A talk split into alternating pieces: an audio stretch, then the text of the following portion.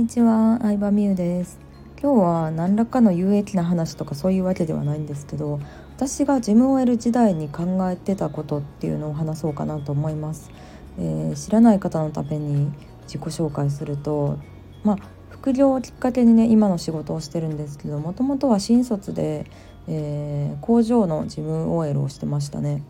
うん、産業用ロボットとかを作ってるような工場の横にちっちゃくあるさプレハブみたいな建物の中に課長と私2人でいるっていうもう本当にねちっちゃい場所で働いてたんですけど、えー、その時の、まあ、出張とかも一切ないんですよ。お客さんに会うとかなんかプレゼンするとか、うん、外部の人とまあ喋るっていうのがあんまりないかな、まあ、ひたすら事務の仕事をしてたって感じなんですけどだからね出張行く人とかすごい羨ましかったですねその時は。うん、出張行ったり、まあ、海外出張とかも多い部署やったし、まあ、展示会で東京行ってくるとかそういうのも展示会行ってもどうせさ遊んでるやろとか私は思ってたんですけどね美味しいご飯食べてるやろとか思ってたんですけどでもずっとやっぱり晴れた日もどんな時もほとんど会社の中にいるわけですよ8時間。うん。でしかもど田舎で何にも面白いもんなんてないんですね。お昼ご飯に食べに行く場所なんておろかコンビニもなかったですからね。うん。で隣の田んぼのおっちゃんになんか覚えられてネギもらって帰ったこととかもあるぐらいめちゃくちゃ田舎で私実家も大学高校も田舎のところにね通ったことなかったでもう初めてのものすごい田舎に毎日通うという感じでそれもなんかやっぱり都会がもともと好きなので面白くないなとは思ってましたね。こんなね愚痴言っちゃダメなんですけどね。でもう毎8時間ずっとね会社の中にいて私の人生って何なんやろっていうのをすごい考え出しましたね。うん。ね。まあ、一応5年間働いてた22歳か27歳ぐらいまで働いてたわけなんですけど、まあ、一つの会社でしか働いたことないんですけど結構規則も厳しくてネイルの色とか髪の毛の色とか怒られたこともあるんですけど髪の毛肩より長かったら一つ結びにしないとあかんとかいろいろとはね服装とかも厳しかったしうんなんかやっぱり今の私が好きなこと全てを封じ込められてたなっていうのはすごい思いますねその時には。安定したお給料と引き換えに。でずっとね8時間毎日会社にいて。でまあ朝8時半から始まるんですよ会社。結構早いんですよね工場ってね。8時半から5時半って感じで、まあ、残業はほとんどなく定時で帰れることが多かったんですけど。8時半なんですけどめちゃくちゃ田舎なので電車乗って電車乗ってバスっていう、まあ、乗り継ぎをして会社に着くわけなんですけど。そのバスがまあど田舎なのでね1時間に1本か2本しかないんですよ。特に朝早い時間とか1時間に2本あったかなって感じなので2本あるとタイミングのいい時間に着くわけじゃないんですね会社に。8時半間に合おうと思ったらもう7時45分か50分ぐらいに会社に着くバスに乗らないともう次のバスが8時40分とかなんですね。そう。なので毎朝7時 ,7 時50分ぐらいに会社着いてましたね。うん、そっから着替えて、まあ、窓開けたりとか何なんか掃除したりとかあの残業して散らかしあのなんやろな会議室の机散らかってんのを片付けたりとかしてましたね。うん。なので7時半7時50分に着こうと思ったら家6時50分とかに出てました。6時もっと早かったかな。6時7時前ぐらいに出てましたね。だいたい片道1時間ぐらいかかってたから。うん。でそうそうそう帰りも帰りでね1時間になんせ1本か2本しかないからちょっと乗り遅れるともうめっちゃ待たないとダメなんですよ。うん、会社で待ってギリギリに出るとかもやってたんですけどもう暗い本当に街灯もないところでバス待ってんのも不安やしバス乗っても私一人とかいうことも結構あるんですねずっと一人でバス停もその通り過ぎるバス停も誰もいんくてもうずっと私一人でえマジでこのバス終点まで私しか乗ってへんやみたいなことも2回ぐらいありましたね。うん。だから本当にもう絶対これ以上バス増えへんなっていう絶望でした。誰も乗ってへんから。ねまあそんな話はさておき。そう。でねまあ、嫌だったんですけどでもなんで続けれたのかって言ったら結構人が優しかったんですよね。うん、工場ってやっぱ95%男の人やからなんか結構女の社員特に20代だとみんな優しくしてくれるっていうのもあってで転職して確かにもっといい給料とか便利なとことか就職できるかもしれんけど人間関係は選べへんなと思って私の中で転職するっていう決断はなくてうんでもまあせっかく残業もないし、まあ、お給料は安いけど残業もないし副業始めたいなってことでいろいろもう本当にいろいろ一通りの副業をねやってましたね。うんまあ時間だけは、まあ、実家に住んでたっていうのもあるから料理もありがたいことにね死んでよかったしうんだから時間はね結構あったからそれでパソコンもともと好きやったからいろいろオークション出したりアマゾンに店出したりとかアフィリエイト始めたりとかブログ始めたりとかいろいろやったって感じですね。うん楽しかったですけどねそれはそれで。うん、でまあ手取り16万とかでも手取り16万で実家住んでたんで家に5万とか入れてたんですけど、まあ、家に入れてる5万は副業で稼ぎたいなっていうのがずっとあってうん。ねさすがにほんまに自分が使える、ね、毎月の給料が普通に25歳とかでも私11万ぐらいしかなかったので11万ですよ。でも今こんなねこんなねっていうのはあれですけどあの起業してね6年ぐらいもうこの仕事一本で特に貧しくなることもなく過ごせてるのでもう本当に何だろうな仕事の能力とかは関係ないですね。うん、なんかなんやろうな自分の能力が活かせる場所を見つけるっていうのはいかに大事かっていうのはすごい感じましたね。うん、なんか給料手取り16万しか出してもらえてないからその能力しかないんやってずっとずっと自分のこと責めるというか、うん、自分のことを悲観してたんですけどでもそんなことないよ。会社が勝手に決めただけやからさ。その会社が金ないだけやんって話やん。うん。でやっぱ何歳になってからもや挑戦することは大事やなと思いますね。うん。挑戦しないとは何も始まらんし別にさ就職って22歳でね。大学入るのも18歳で。で学歴もさ別に18歳の時の学力をレベル分けしただけであって。で、ね、就職できた会社もうん。まあいいとこ入ったらそれはいいと思いますけどなんかあんまりいいとこ就職できんくても転職するとか副業するとかいろんな道があるから、うん、お母さんたちの時代はねそういうの転職するっていう価値観自体もなかったと思いますけどすごいいい時代に生まれたなとは思いますね。うん。まあ、そんな感じなんかそうそうそう。で鳥かごの中の鳥なわけよ。社内恋愛する人がめっちゃ多い。社内結婚する人がめちゃくちゃ多かってんな、うん、だからなんかその女の子が1割ぐらいしかいいって言ってたじゃないですか。まあ、当然だから男子がめっちゃ余ってるんですけど男子の中で仕事できる人とかかっこいい人とかやっぱりほとんどその女子女性社員と結婚してるんですよだからあめっちゃ多いなって思いました。うん、でうちらぐらいの年から結構もう結婚した後も働き続けるっていう人が多かったんですけどうちらよりちょっと上の人たちとかはもうなぜか女の人が辞めてましたね。辞めてスーパーでパートしてるとか言ってる人も多かったからうん。で、まあ、子供を育てながら働いてる人とかもねいらっしゃいましたけどね。すごいなって思いました本当に。でもそれを見た時にさやっぱなりたい人がいなかったよね単純に。うん。この人みたいになりたいなっていうのが本当になくてうん、子供育てながらさもうさ5時半なって時短で働いてる人もいるんやけどね。やっぱりさ怖いのよ。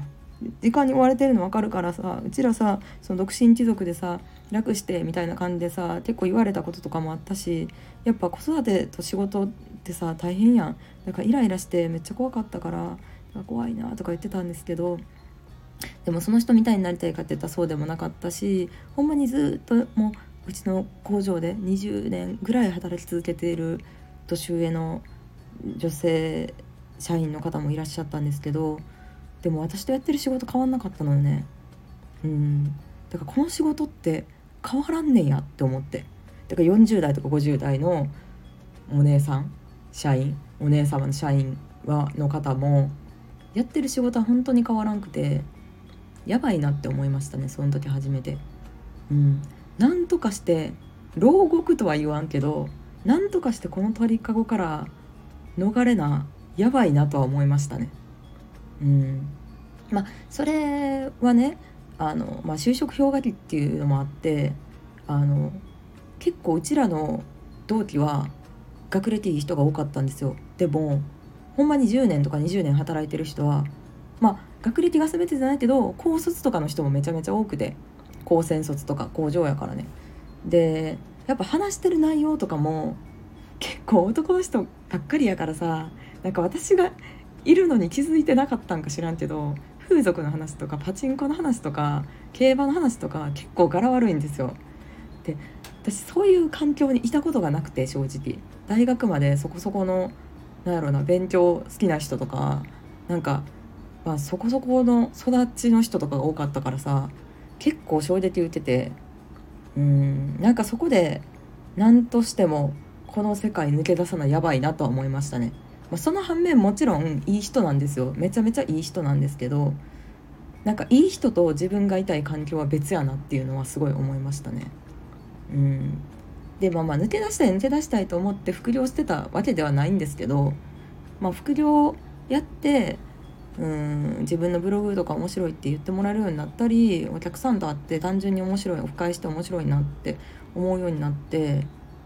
うんまあそっからほんとちょっとずつですね。うん。まあもちろんやっぱり独学だけじゃダメやなっていうのもすごい感じそん独学でできるほどなんか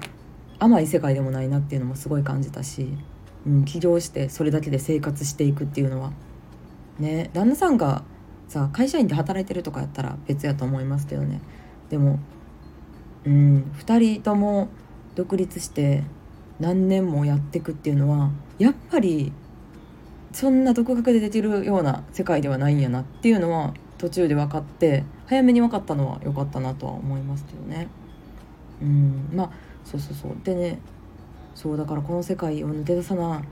やばいな。その方法が転職なのか何か分からんけどっていう感じでしたね。でも、まあ、途中まで私も、転職しようと思ってて実は、うん、転職活動もまあ密かに続けててででも実際問題ね事務職から転職するっていうのは難しいんですよ。そうだから事務職の人には副業がおすすめマジで。うん。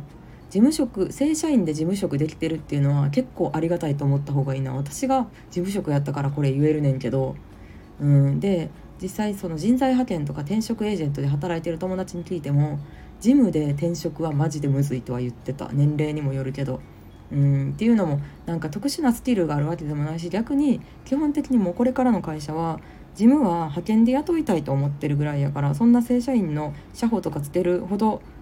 のもうお金を払う体力が会社にはないからだから事務で就職っていうのが絶対やったら派遣になる可能性もあるって言ってたから事務職の人にこそ手に職つけるというかビジネス学ぶこう個人ビジネスで生きていくっていう道を選ぶことをマジでおすすめするこれは私が事務職やからこそ言えることやと思うからほんまにそれは思いますね。うん、まあ他に例えば、まあ、エンジニアやってたとかその IT、まあ、プログラマーやったとか、まあ、そういう専門職がある人はねまたその同じような職でもうちょっと待遇のいい会社に転職するっていう方法もあると思うんですけど事務職の人はもう本当にうん転職、まあ、派遣でもねそういう働き方がいい人はいいんですけど正社員ってなると難しいかなもっと給料のいいところって目指すと。うん、スキルつけるのも年齢とか時期にもよるし、うん、どうしてもなんか結婚してたりとか年齢にもよる30代前半とかだと結婚してすぐ辞めるんじゃないかとか子供生まれてすぐ産休取られるんじゃないかとかもあるからその男性の面接に来た人と競合した時にやっぱりそっちに取られちゃうとかも現実問題あるんですよね。うんでそうそうそうでその転職の話をに戻すと、まあ、サイバーエージェントに面接受けに行ってで最終面接まで行った時に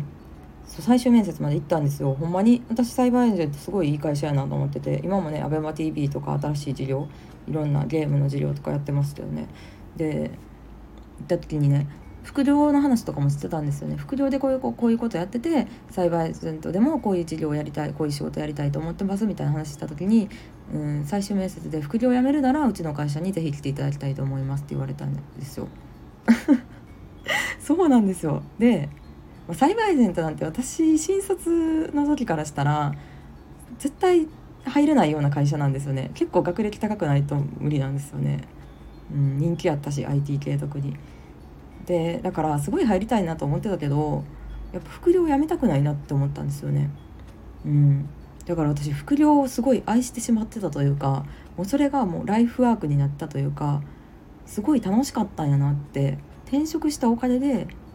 知ることができてそこは転職活動してよかったなって思う唯一の点かな。うん。そこを断ってまで